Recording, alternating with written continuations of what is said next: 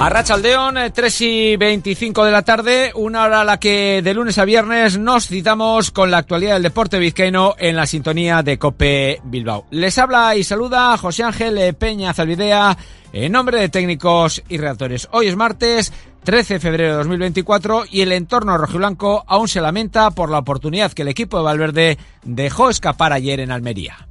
Puertas y persianas Suachu. En Recalde les ofrece la actualidad del Athletic. Un equipo, el rojiblanco, que como les digo no pudo pasar de un eh, pobre, de un paupérrimo empate a cero en el eh, campo del Almería, en el campo del colista, y eso que los eh, bilbaínos jugaron la mayor parte de la segunda mitad en superioridad numérica, un equipo atascado, sin ideas, sin brillo y que apenas generó un par de ocasiones claras. Y encima en la recta final del partido tuvo un par de sustos, sobre todo un lanzamiento al palo de la portería Unai Simón que pudo hacerle perder el encuentro. Así pues, no se consiguió asaltar los puestos eh, Champions. De, toda de todas maneras, tampoco hay que rasgarse las vestiduras. Ni lo uno ni lo otro. Escuchamos a Ernesto Valverde cuando decía que lo de ayer no es más que un toque de realidad. Nosotros tenemos que pelear mucho en esta liga. Ya sé que cada uno estará haciéndose sus cábalas sobre dónde quiere estar, pero nosotros somos como los demás equipos, quitando a los de arriba, ¿eh? como los demás equipos. Y no me estoy refiriendo a los que están justo detrás tampoco, sino también con los que están mucho más abajo. Para estar donde estamos hay que pelear mucho, mucho, hay que estar muy fino en todos los partidos. Es complicado, entonces todavía queda mucha liga y queda mucho por, por luchar. Volvió a la titularidad, entre, otros, Geray Álvarez, eh, que también, eh, tras la conclusión del partido, hablaba con eh, claridad, sin tapujos, y reconocía que al equipo le habían faltado muchas cosas. Sensaciones malas, yo creo que en las dos partes. Creo que es partido para, para corregir muchos errores. Ha faltado ritmo, ha faltado juego, eh, han faltado muchas cosas, ha faltado intensidad, ha faltado ganas. Eh, no sé, creo que hay que darle una vuelta porque teníamos una oportunidad muy bonita de meternos ahí arriba y, la hemos echado a perder. Y pensar en el lunes que viene, que viene el Girón, y preparar desde, desde mañana ya el partido del Girón. Bueno, pues efectivamente hay que pensar ya en el choque el próximo lunes a las 9 de la noche en esa vigésimo quinta jornada Athletic Girona, un Athletic que está en la quinta posición con 46 puntos a dos de los puestos Champions y con 8 de ventaja sobre su más inmediato perseguidor el Betis. Veremos a ver si para la próxima semana se recuperan hombres como Guruceta o Nico Williams. Hoy han trabajado al margen, pero lo han dicho, lo han hecho con intensidad.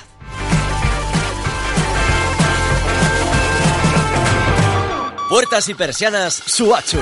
Puertas de garaje de comunidades, puertas industriales y persianas metálicas para locales comerciales. Estamos en Carretera Larrasquitu, en Recalde. Más información en puertasgarajebilbao.es. Llámenos al 944 65 39 62. Puertas Suachu.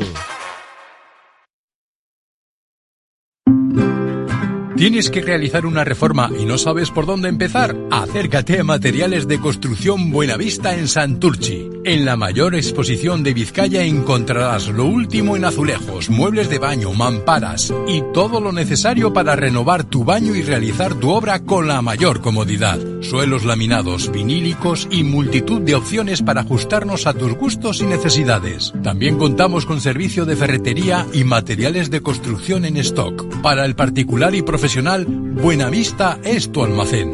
En el polígono El Árbol, Santurchi. En eh, los próximos minutos, eh, de aquí hasta las 4 de la tarde, también vamos a hablar de nuestro fútbol de bronce, en concreto de Segunda Federación, eh, con Toño Vadillo, entrenador del Arenas, que por fin consiguió ganar en Govela y que da un pasito hacia su salvación. De momento la cosa sigue complicada. Y aprovechando que hay parón en la Liga Endesa de baloncesto y que está a la vuelta de la esquina, los cuartos de final de la FIBA Eurocup, vamos a hablar con uno de los capitanes de Bilbao Basket, con Xavi Rabaseda, como también lo vamos a hacer de la Fundación Vizcaya Vizcayalde que ayer presentó un nuevo curso. Ya lo saben, como les digo, de todo esto y de un poquito más, seguimos hablándoles en sintonía de Cope más Bilbao.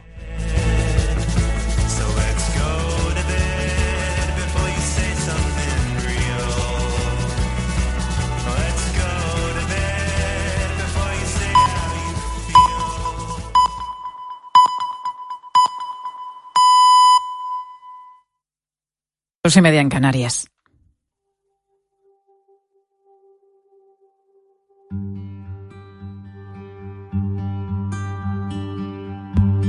Pilar García Muñiz. Mediodía Cope.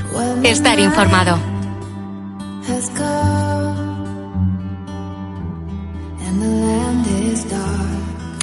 Esta es una de esas historias extraordinarias que la verdad nadie se explica. ¿Cómo puede pasar algo así? Pero que afortunadamente ha tenido un final feliz. Es la historia de un bebé, de un chiquitín de 18 meses que fue localizado el pasado viernes caminando solo por la calle de un barrio a las afueras de Petrer, en Alicante. 18 meses, has escuchado bien, ¿eh? Año y medio. Y andando solo y prácticamente desnudo. Iba descalzo, solo llevaba el pañal y una camiseta de manga corta. Eran las 7 y 40 minutos de la mañana y además llovía. Un vecino de la zona lo escuchó llorar y gritar mamá de forma insistente.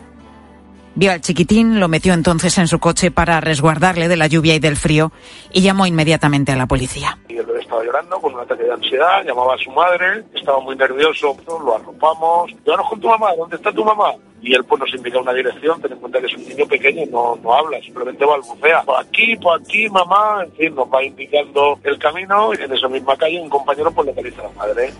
Francisco José Martínez es uno de los dos agentes que, como escuchas, atendió al bebé en ese coche.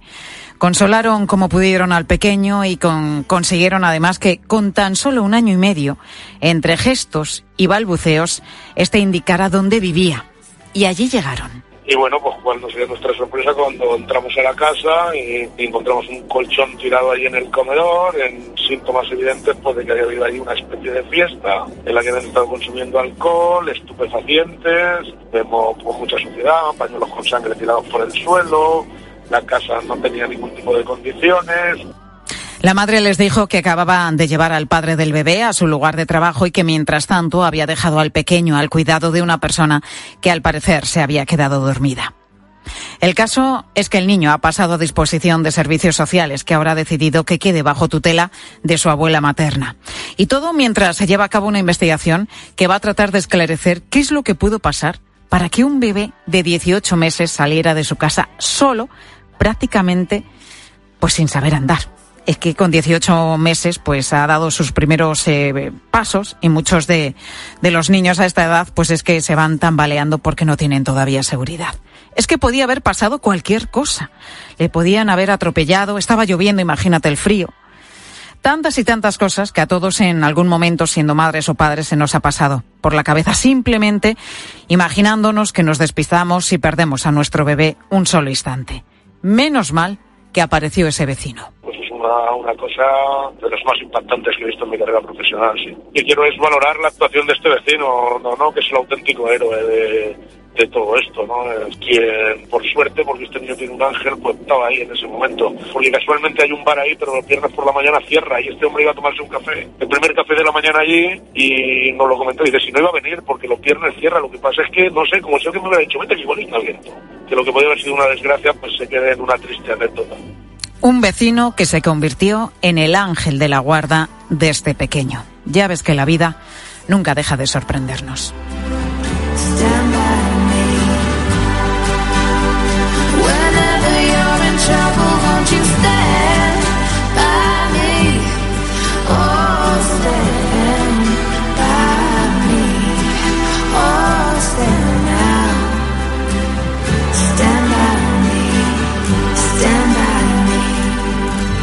Pilar García Muñiz. Mediodía Cope. Estar informado. Pilar García Muñiz. Mediodía Cope. Estar informado. El dato es más que significativo. Fíjate, en lo que llevamos de, de este año, de 2024, se han batido ya 68 récords de temperaturas en diferentes puntos de nuestro país. Telita, ¿eh? 68 récords. Claro, acuérdate de las temperaturas que teníamos, por ejemplo, a finales de enero, que no eran ni medio normal. 30 grados en Valencia, 28 en Murcia, 25 en Bilbao, 22 en Teruel, en enero, ¿eh? El tiempo está loco. Esto es algo que decimos mucho, ¿no? Y tiene una consecuencia inmediata para las alergias, que se adelantan y en muchos casos también se agravan. Precisamente desde finales del mes de enero, todos los alérgicos al ciprés lo están pasando bastante mal. La alergia a este árbol se ha adelantado prácticamente un mes en ciudades como Madrid, Toledo, Córdoba, Granada o Bilbao, por citar algunos lugares. Y entre los afectados está nuestro compañero el pulpo. Escucha cómo empezó el pobrecito mío el programa esta noche, poniendo las calles. Aunque no te lo creas, el que habla soy yo, ¿eh? soy Carlos Moreno el Pulpo. Yo, eh, esto es una cosa que me ha pasado, algo apoteósico. De verdad, estamos llegando ya al último tramo de poniendo las calles. Si eres alérgico como lo soy yo, y estás en la Comunidad de Madrid, estarás viviendo los que padecemos de, de sufrir pues la, la, alergia a las arizónicas, que están ahora mismo en picos históricos en la Comunidad de Madrid.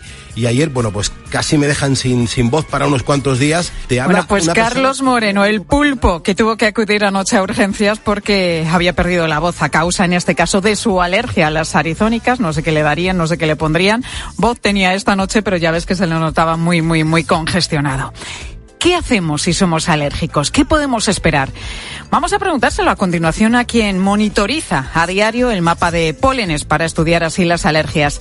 Juan José Zapata es el presidente del Comité de Aerobiología Clínica de la Sociedad Española de Alergias. Doctor, muy buenas tardes. ¿Qué tal? Buenas tardes. ¿Es normal esto? Estamos hablando de un mes de adelanto en algunas alergias. No, en absoluto, no es normal.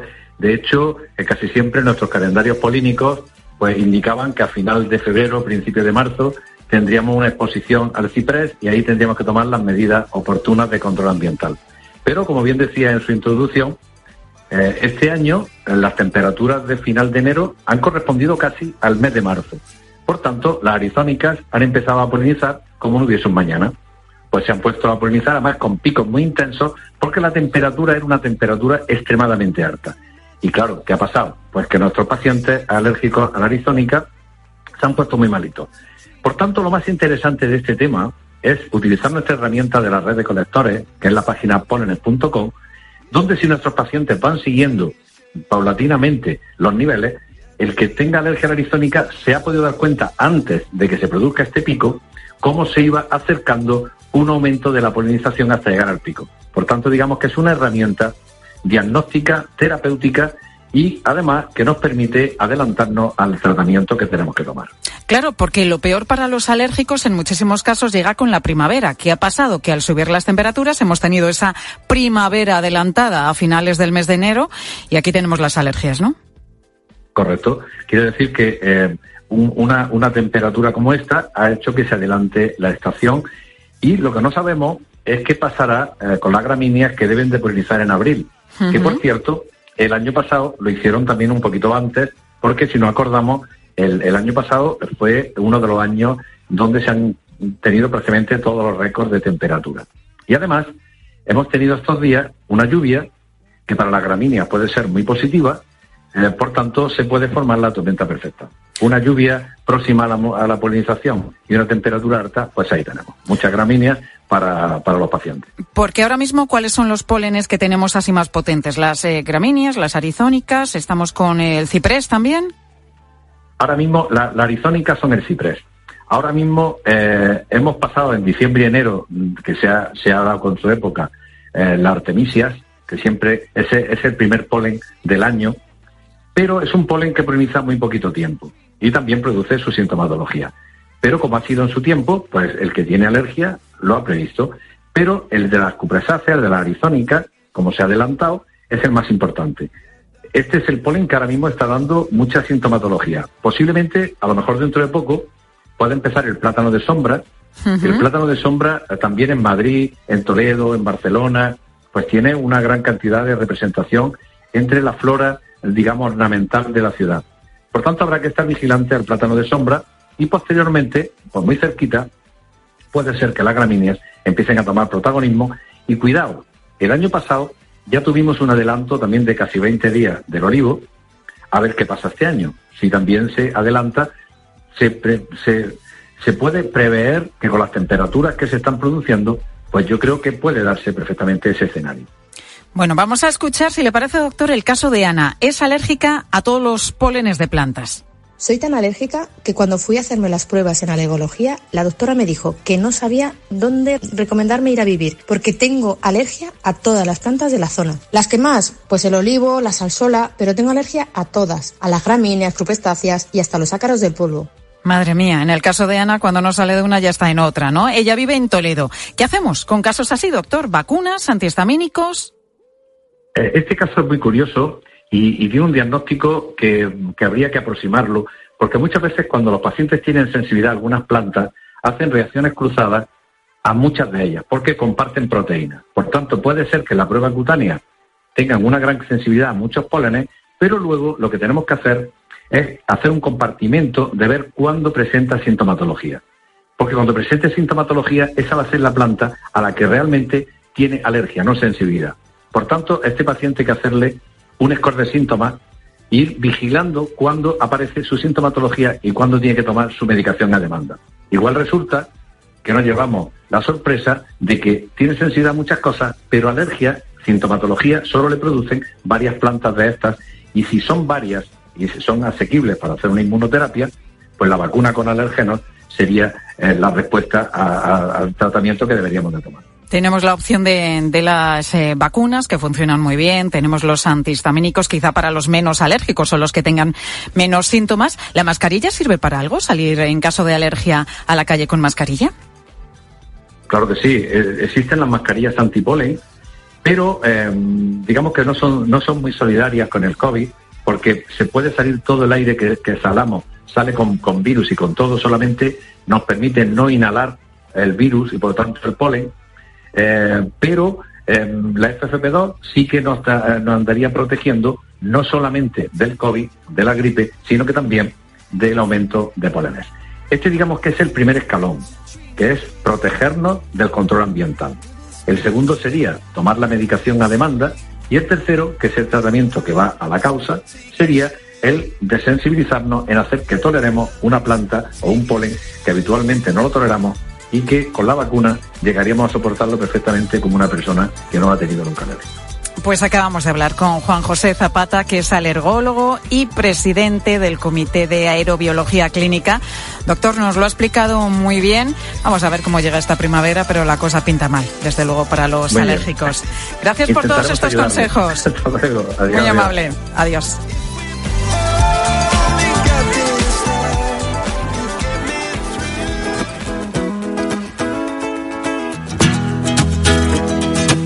3 y 42 minutos de la tarde seguimos en este mediodía COPE, en este día en el que estamos celebrando pues el Día Mundial de la Radio, el medio que mejor nos acompaña. Da igual en qué lugar, da igual en qué circunstancia te encuentres, siempre que necesites una voz que te acompañe, ahí estará la radio. Oye Siri, ponme la cadena COPE. De acuerdo, ahí va el podcast Noticias COPE.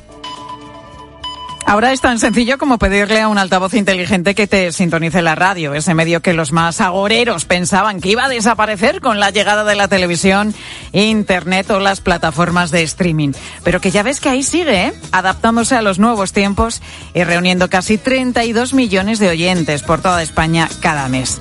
La radio es compañía, como te decía hace un momento, pero es también imaginación. La radio, por supuesto, es también emoción. Es, por supuesto, información, entretenimiento y también tiene su puntito de nostalgia. Por eso, Juan José Roncal colecciona radios. Él empezó a los 14 años a trabajar en la fábrica textil que su familia tenía en Zaragoza y lo primero que, que hacía nada más entrar por la mañana por la puerta de la fábrica era encender su transistor. Y así durante muchos, muchos días de su vida. Hubo un momento en el que dijo, oye, me voy a comprar una radio de colección. Y le gustó la sensación que le transmitió tenerla expuesta. Y llegó la segunda la tercera. Y así pasaron los años hasta llegar a las más de 400 radios que tiene a día de hoy, muchas de ellas auténticas joyas. Juan José, ¿cómo estás? Muy buenas tardes. Buenas tardes. Más de 400 radios, qué barbaridad. Oye, ¿cómo empezaste con, con esta colección? Bueno, pues como la filatelia se fue al garete, pues soy coleccionista. Entonces medio por las radios y la verdad es que bendita la hora, porque además ha sido una herramienta con la cual he vivido toda mi vida, porque me dedicaba a la confección y nada más entrar en el taller lo primero que hacíamos era enchufar la radio. Entonces, no sé, es algo que después ya me fue cogiendo el gusanillo y de una a 2 a 20 a 40, pues hasta 400. Que, que bueno, que son muchísimas. ¿Dónde las consigues? ¿Dónde las has ido comprando? Bueno, pues voy por todos los mercadillos donde, donde me desplazo, pues por Alemania, al sur de Francia, luego por internet consigo bastantes cosas de Estados Unidos, mi hijo que va a muchas ferias también por ahí, pues me trae cosas, en fin, anticuarios, es que me recorro todo lo que puedo por ahí y siempre sale alguna cosa nueva. Radios además de muchísimas épocas. ¿Cuál es, por ejemplo, la más antigua que tienes? Bueno, pues la más antigua es una- un, un organete del 1882 que va por fuelle, como si fuera un acordeón por fuelle, y del 1882 con discos de eh, distintos a los de ahora, son de cartón, son perforados. Y luego en radios, pues tengo desde el 1924. En Fíjate. radios de válvulas, ¿eh? Hablamos. Juan José, de las 400 eh, radios que tienes, funcionan muchísimas, porque tú además de ser coleccionista, también eres un manitas, las arreglas, ¿no? Sí, y aparte tengo un amigo también, eh, que es Alfredo, que me echa una mano a lo técnico, lo interior, y yo los exteriores sí, que los hago bien y me gusta mucho, pero el interior me lo hace él y viene todas las semanas un día y la verdad es que pues gracias a él también tengo la colección que tengo. Oye, ¿y dónde, dónde tienes esta colección tan importante de, de transistores? ¿Dónde las guardas? Porque son Bueno. 400, esto requiere un espacio Sí. importante. Sí, y en casa no tengo ninguna, ¿eh? No me dejan. ¿Y dónde las tienes? Bueno, pues las tengo, nosotros nos dedicamos a la confección. Entonces, mi hijo que se ha quedado con el negocio, pues me deja estar allí. Y bueno, hasta el día que me diga hasta aquí hemos llegado y a ver qué hago con ellas.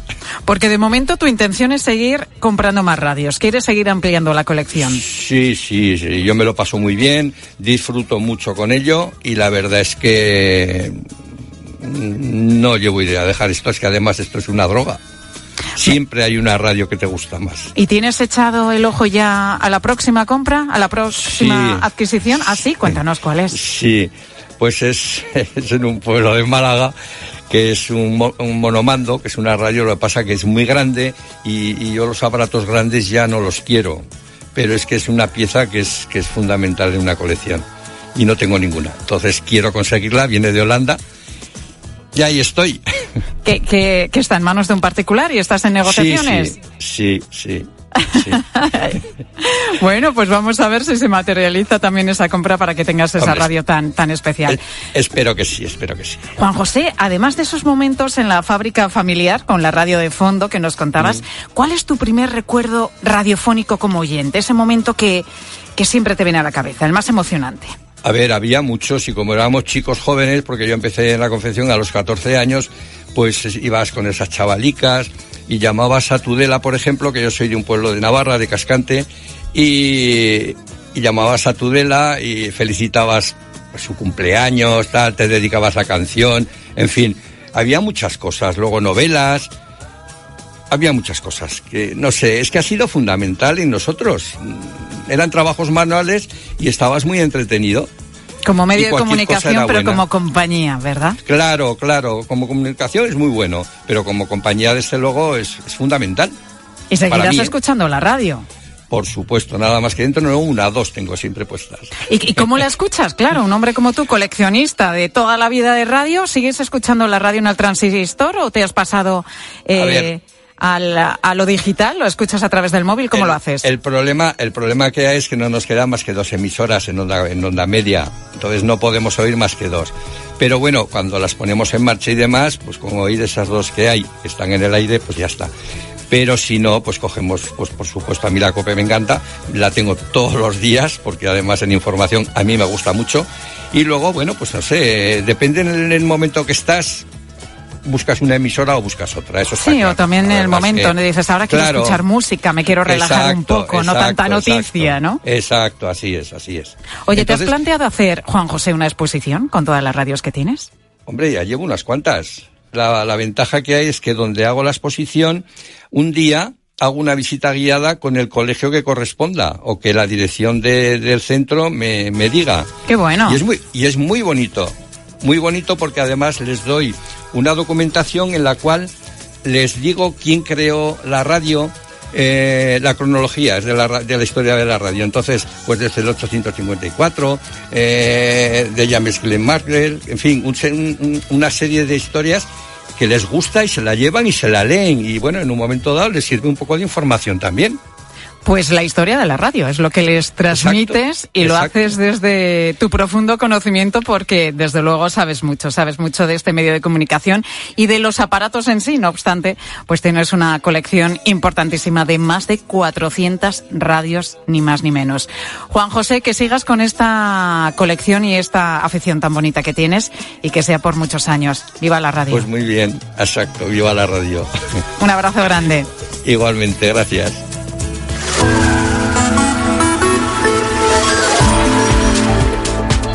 Qué bueno, ¿verdad, Juan José? Más de 400 radios que tiene en su casa, casi nada, y algunas, pues una maravilla. He podido ver un vídeo de, de su colección y realmente hay algunas que son bonitas, bonitas, bonitas.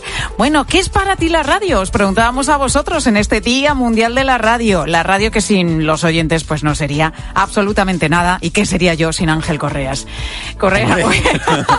¿te has sorprendido? ¿Te has sorprendido el piropo? ¿O qué? Que si has me dado- caigo de la silla. Dado hasta un bote.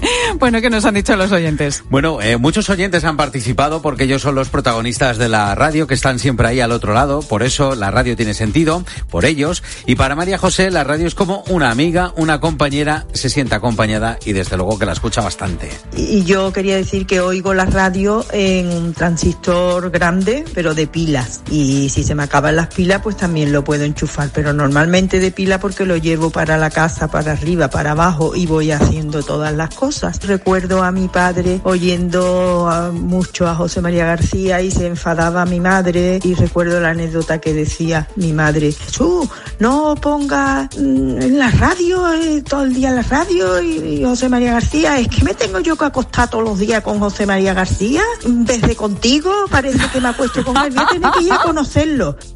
Bueno, eso pasa bueno, mucho. esto pasa mucho, que, que hay quien se acuesta con su esposo, con su esposa y con los de la radio. Efectivamente, efectivamente. Eso le pasará mucho al pulpo, sobre todo. Bueno, Tomás es camionero y siempre lleva la radio puesta. Yo pongo mi teléfono conectado al camión y lo escucho, me hace súper compañía. Escucho la radio siempre. Y siempre llevo Cope Madrid. Esté donde esté, en Barcelona, en Bilbao, en Coruña, siempre escucho Cope Madrid. Me entero de las noticias de mi ciudad. Muchas gracias, Tomás. Muchas gracias por, por escucharnos. La verdad que fíjate, eh, con las horas de coche, de camión, en este caso que hacen los transportistas, Sí, pues la radio, desde luego, es la mejor compañía para ellos. Sí, fíjate, al volante, ¿no? Esas profesiones de volante, por ejemplo, los taxistas, cualquier tipo de También, conductor. Incluso los agricultores, eh, que van con la radio en el claro, tractor. por supuesto, Imagínate ahora ser. con las protestas. Pues mira, mira dónde está César Lumbreras, precisamente por eso. Bueno, Javier tiene muy buen recuerdo de la radio.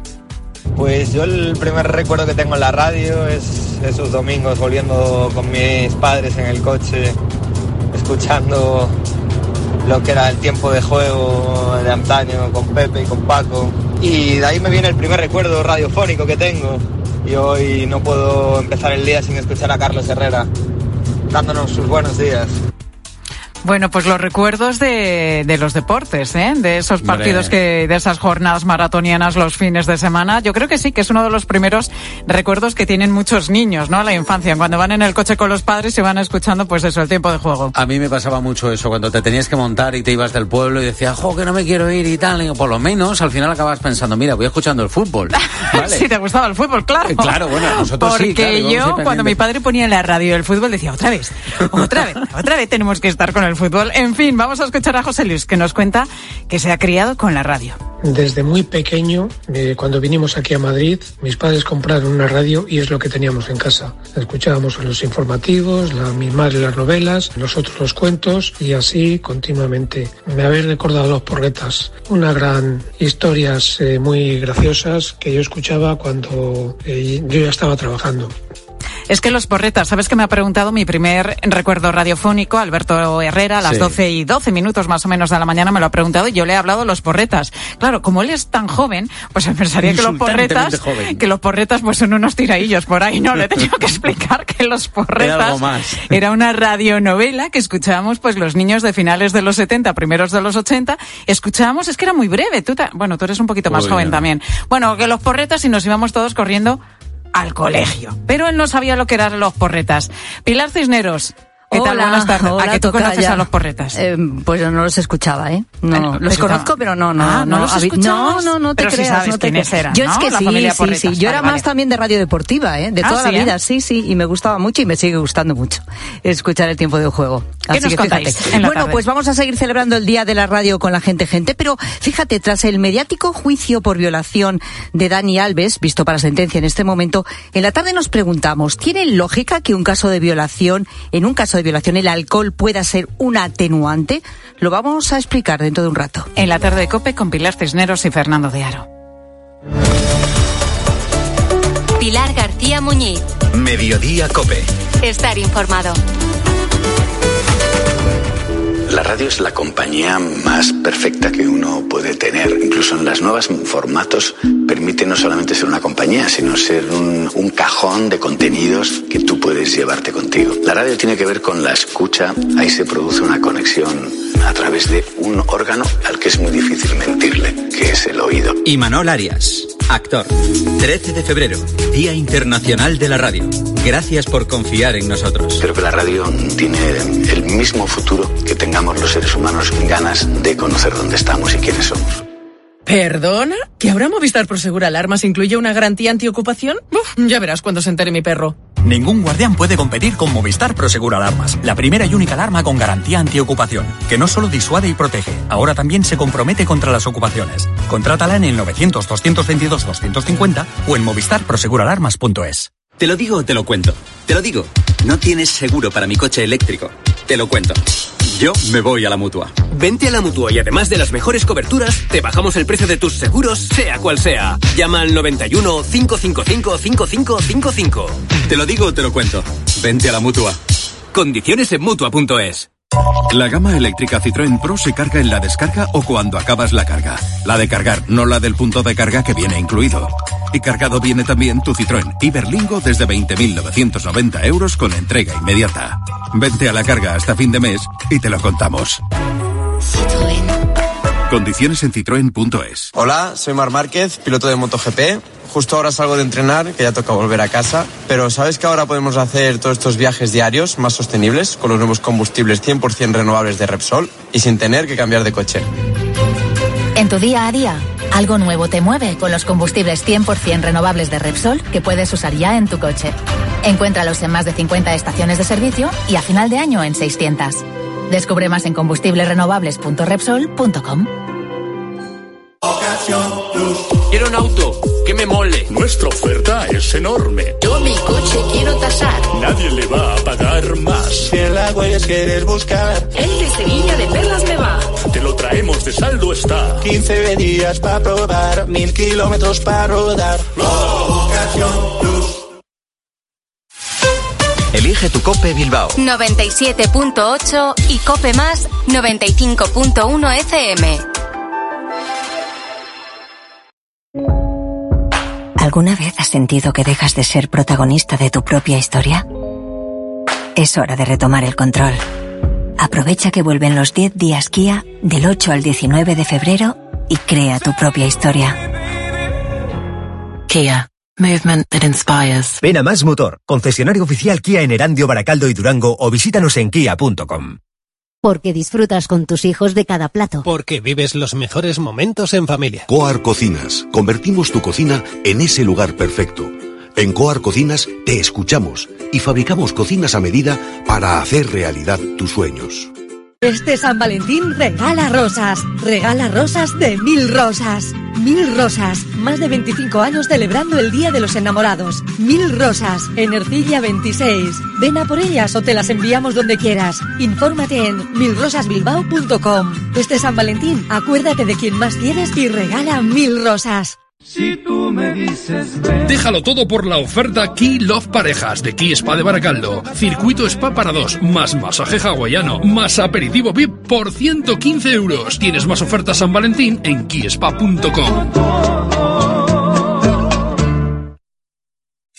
En tiempos de incertidumbre es necesario un referente que cuente las cosas tal y como son. Con los datos del paro, el empleo y el, el turismo, buenos datos para el turismo, está batiendo récord. Y hay una diferencia entre el paro registrado y el paro efectivo que supone una auténtica brecha que se ha creado gracias a los famosos fijos discontinuos. Escucha a Carlos Herrera, de lunes a viernes, desde las 6 de la mañana en Herrera en Cope.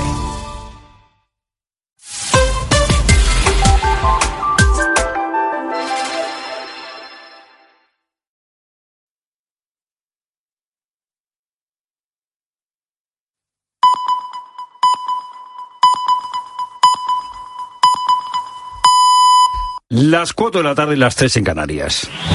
Con Pilar Cisneros y Fernando de Aro, la última hora en la tarde. Cope, estar informado.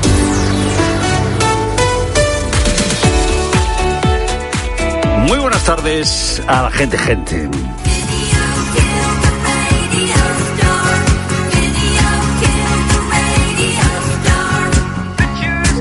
Pues la profecía que hacían en 1979 los autores de esta canción no se ha cumplido.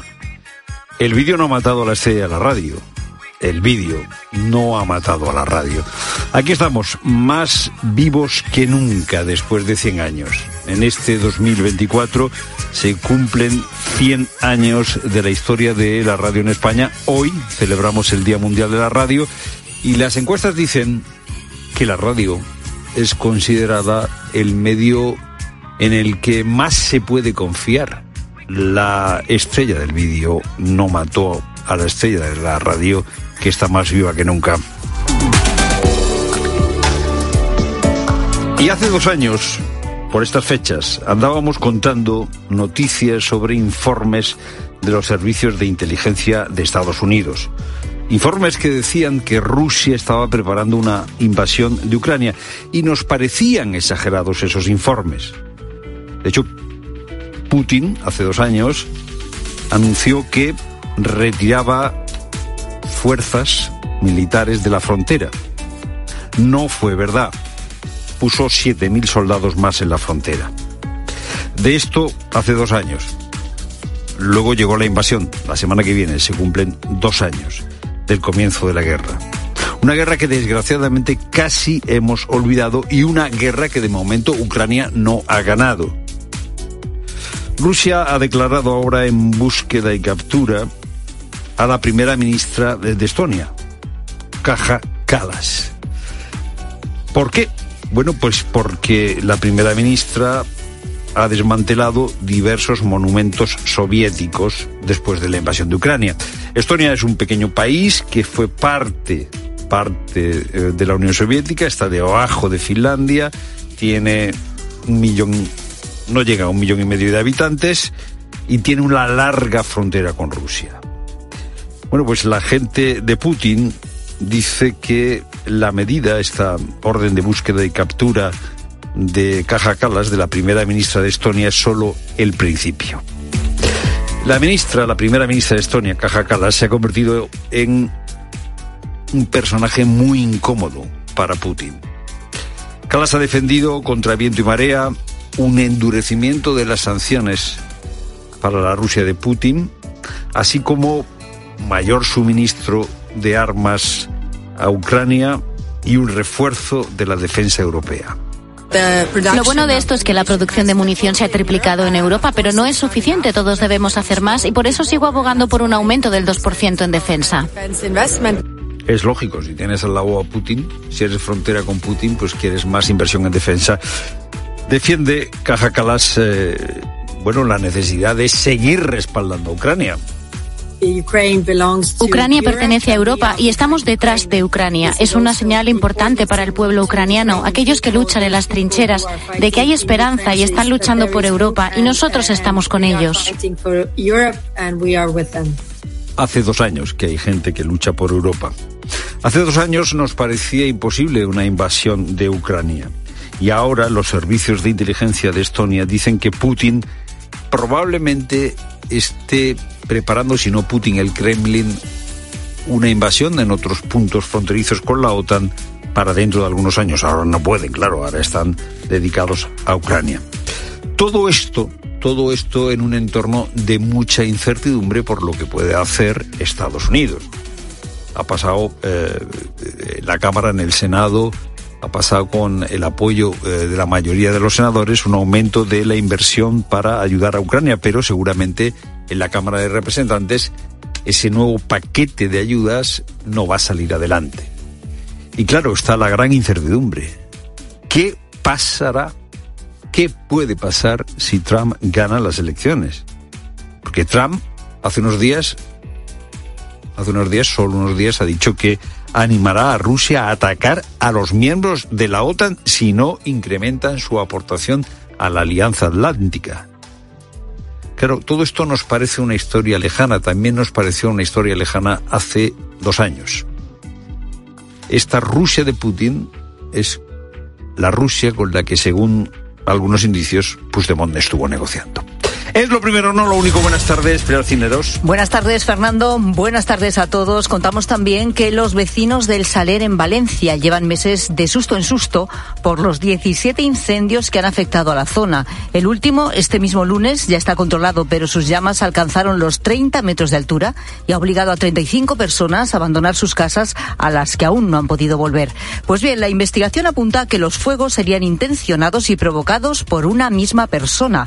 Los vecinos señalan a un hombre que ya estuvo en la cárcel, para el que se pide incluso un sistema de geolocalización. Pascual Claramonte. Uno de los desalojados es Raúl y saca sus propias conclusiones. Pirómano, te soltaron y se destaló con el hombre y ha vuelto a, en cuanto ha podido hacerlo. Pero desde luego hay mucho peligro. Habla del conocido ya entre los vecinos como el pirómano, acusado de provocar al menos tres incendios en el Parque Natural de la Albufera y que fue puesto en libertad a finales del mes de diciembre tras permanecer dos meses en prisión. Los agentes del Seprona ya dan por hecho que el último incendio también es provocado. La gran pregunta, ¿ha sido el pirómano? Responde como puede la alcaldesa María José Catalá. Yo que que les diga, llueve sobre mojado. Esta mañana hemos remitido al juzgado solicitud para que, por un lado, realicen unas labores de investigación, de geolocalización. Las altas columnas de humo hacen que todavía los vecinos no puedan regresar a sus casas. Esta misma mañana también se ha movilizado un medio aéreo para refrescar la zona. Y en la lucha contra los incendios poco ayudan las altas temperaturas y la ausencia de lluvia de estos días. 26 grados se alcanzan, de hecho, este martes en Valencia, una primavera adelantada en casi toda España que ha provocado que regresen con fuerza las alergias en pleno invierno. En el caso del ciprés, la alergia a este árbol se ha adelantado un mes con respecto a lo habitual. Ana vive en Toledo y en su caso no se libra de ninguna. Soy tan alérgica que cuando fui a hacerme las pruebas en alergología, la doctora me dijo que no sabía dónde recomendarme ir a vivir, porque tengo alergia a todas las plantas de la zona. Las que más, pues el olivo, la salsola, pero tengo alergia a todas, a las gramíneas, crupestáceas y hasta los ácaros del polvo. Y lo peor para los alérgicos es que estamos solo al principio, nos lo ha contado en Mediodía Cope el especialista Juan José Zapata.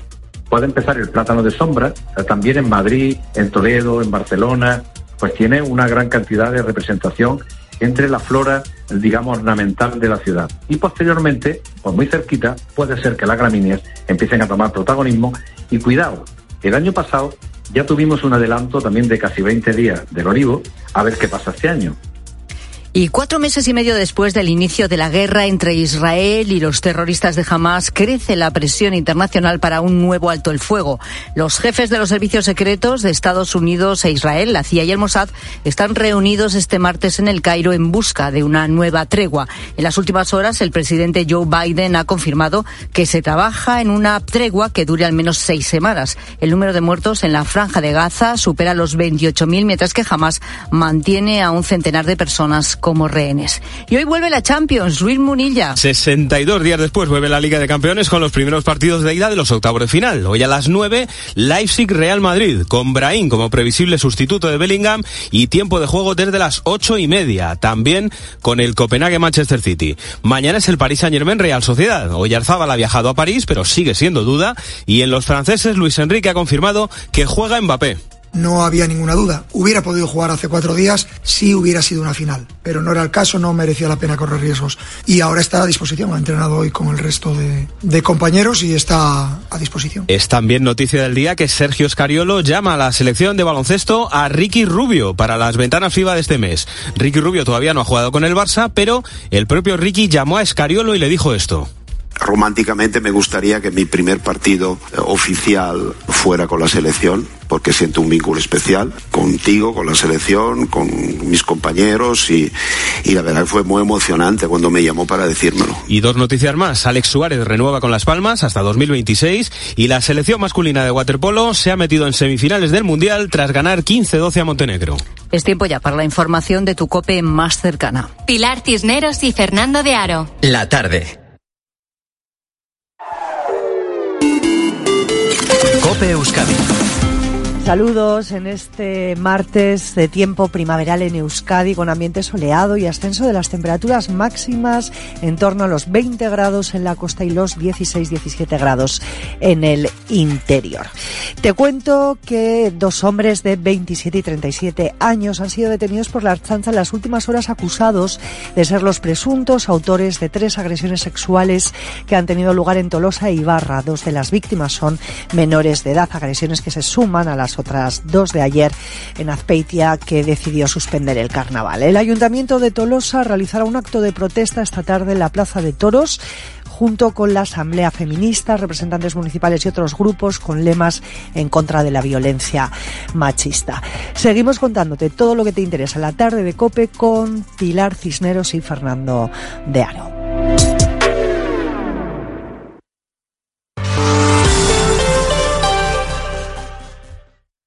Son las cuatro y diez minutos, tres y diez minutos eh, de la tarde. Eh, llevo días dándole vueltas a un asunto del que me gustaría saber tu opinión, del que vamos a intentar tener una explicación en los próximos minutos, en este arranque de la tarde. Me planteo también que quizá es algo, no sé, que se debería cambiar. Verás, si el alcohol es un agravante a la hora de ponerte al volante de un coche, porque es atenuante para otros delitos. Me lo llevo preguntando sobre todo desde el juicio a Dani Alves, exjugador del Barcelona, el juicio que ha quedado visto para sentencia.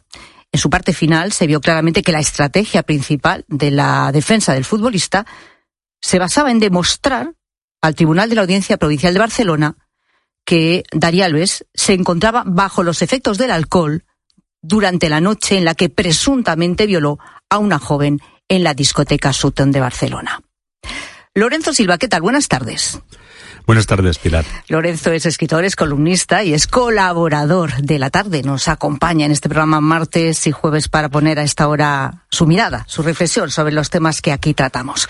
Los artículos 20 y 21, Lorenzo, del Código Penal se refieren al tema diciendo están exentos de responsabilidad criminal quienes, en el momento de cometer la infracción penal, se hallan en estado de intoxicación plena por el consumo, entre otras sustancias, de bebidas alcohólicas, siempre que ese estado no fuera buscado con el propósito de cometer la acción. Y en el artículo 21 también se refiere directamente a las circunstancias atenuantes y enumera entre ellas la de actuar el culpable a causa de su grave adicción a las sustancias mencionadas en el otro apartado de este artículo. Claro, esto está en la ley, esto lo dice el Código Penal, pero yo me pregunto, ¿es justo aplicar este atenuante en un caso de violación?